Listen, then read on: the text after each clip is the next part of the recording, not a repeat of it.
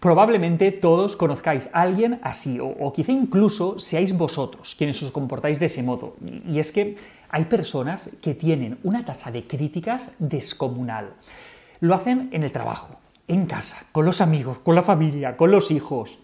¿Os acordáis de aquellos padres para los que nunca nada es suficiente? Pues también pertenecerían a este grupo. Son capaces de, sacarle punta a todo. Eh, Freddie Mercury, pero no tiene ni idea de cantar. O La Sagrada Familia, en otro país, eso ya estaría acabado hace años. O ha sacado un notable, pero si tú puedes sacar un sobre. Pero ¿sabéis qué? Que la gente que es feliz no critica.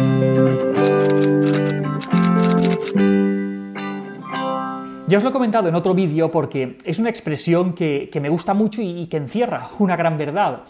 Dice algo así como que cuando señalas a alguien con el dedo, los otros tres te están apuntando a ti. Como os decía en la introducción, hay personas muy críticas, hasta niveles cansinos, que, les cuesta una barbaridad tener un comentario amable o, un elogio hacia los demás, como si al hacerlo se estuvieran restando valor a sí mismos. Y quizá algo de eso haya detrás de, su conducta. Quizá se trata de, un problema de, autoestima. Quizá piensan que señalando los defectos ajenos, estos eclipsarán a los propios. Sea cual sea su, razonamiento, si el objetivo es este o, algo parecido, la verdad es que la estrategia no es muy efectiva porque es que esta actitud resulta muy pesada para la gente a la que todos los días les toca aguantar estos, estos comentarios. La autoestima es un poco puñetera. Se suele decir que si la necesitas es que no la tienes y que si la tienes es que no la necesitas. Y las personas a veces nos comportamos de, modos extraños para conseguir mejorar esa autoestima, pero algunos son más constructivos que, otros. Hay personas que, leen pilas de, libros de autoayuda, que van a talleres motivacionales, que, van al psicólogo, y todo eso con el objetivo de sentirse mejor con ellos mismos y mejorar su autoestima pero también hay formas menos constructivas y mucho más inútiles de, sentirnos mejor con nosotros mismos. Hay personas que, erróneamente entienden los elogios y de modo indirecto también la autoestima como si fueran un recurso limitado. Esto es, si tú lo tienes, no lo tengo yo. Pero en verdad, tanto los elogios como la autoestima son de esas cosas que son infinitas, como el cariño, las sonrisas, los abrazos o, como dice la frase esta que se le atribuye a Einstein, como la estupidez humana. Pues bien, como os decía antes, lo que también suele haber detrás de esta actitud es el miedo. Miedo a que señalando lo positivo de los demás, estos se den cuenta de nuestras limitaciones o de nuestras carencias. Desde la lógica de estas personas, si señalan los defectos de los otros, la atención se desplazará hacia esos errores y ellos se posicionarán como personas competentes, inteligentes, astutas, que no solo es que no cometan errores, sino que además son capaces de detectar y de señalar los errores de los demás. ¿qué haríamos sin estas personas, verdad? En el entorno laboral son esas personas para las que parece que el compañerismo no existe y para que ellos sean buenos tú tienes que ser el malo. Luego, en casa son insoportables. En teoría todo lo hacen mejor que los demás, pero a la vez parece que les cuesta mucho subirse las mangas y hacer las cosas por ellos mismos. Es que es más fácil criticar que hacer. Ellos señalan con el dedo, sí, pero desde el sofá porque hacerlo por ellos mismos implicaría dejar en evidencia que tal vez, quizá, a lo mejor ellos también pueden cometer errores y su frágil autoestima pues, no sería capaz de soportarlo. Ellos, tan implacables con, con los demás como son. Como se suele decir en los debates sobre política, tienen puño de hierro pero mandíbula de cristal. Pero especialmente preocupante es el papel que pueden tener en la relación con sus hijos.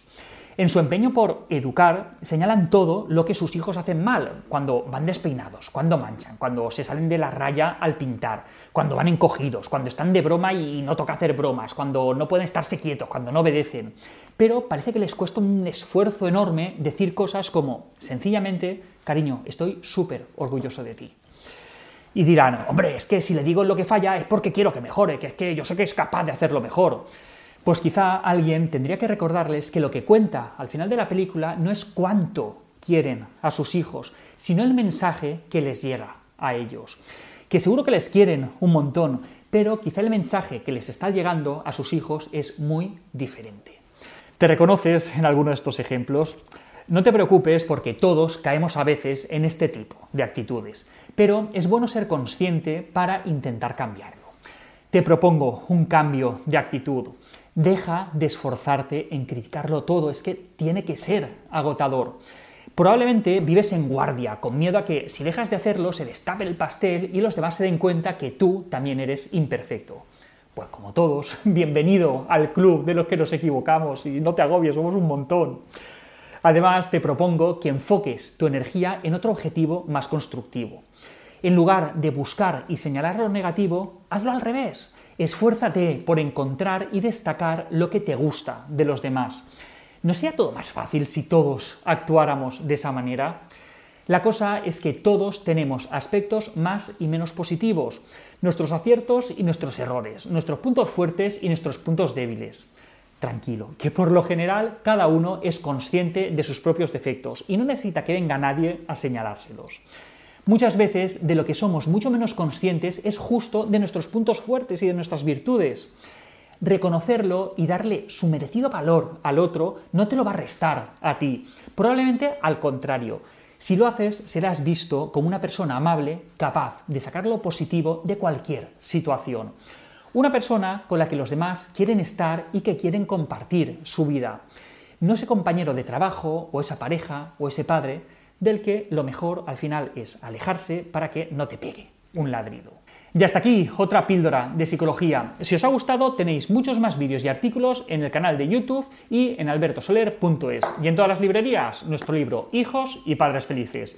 La semana que viene más. Ser amables.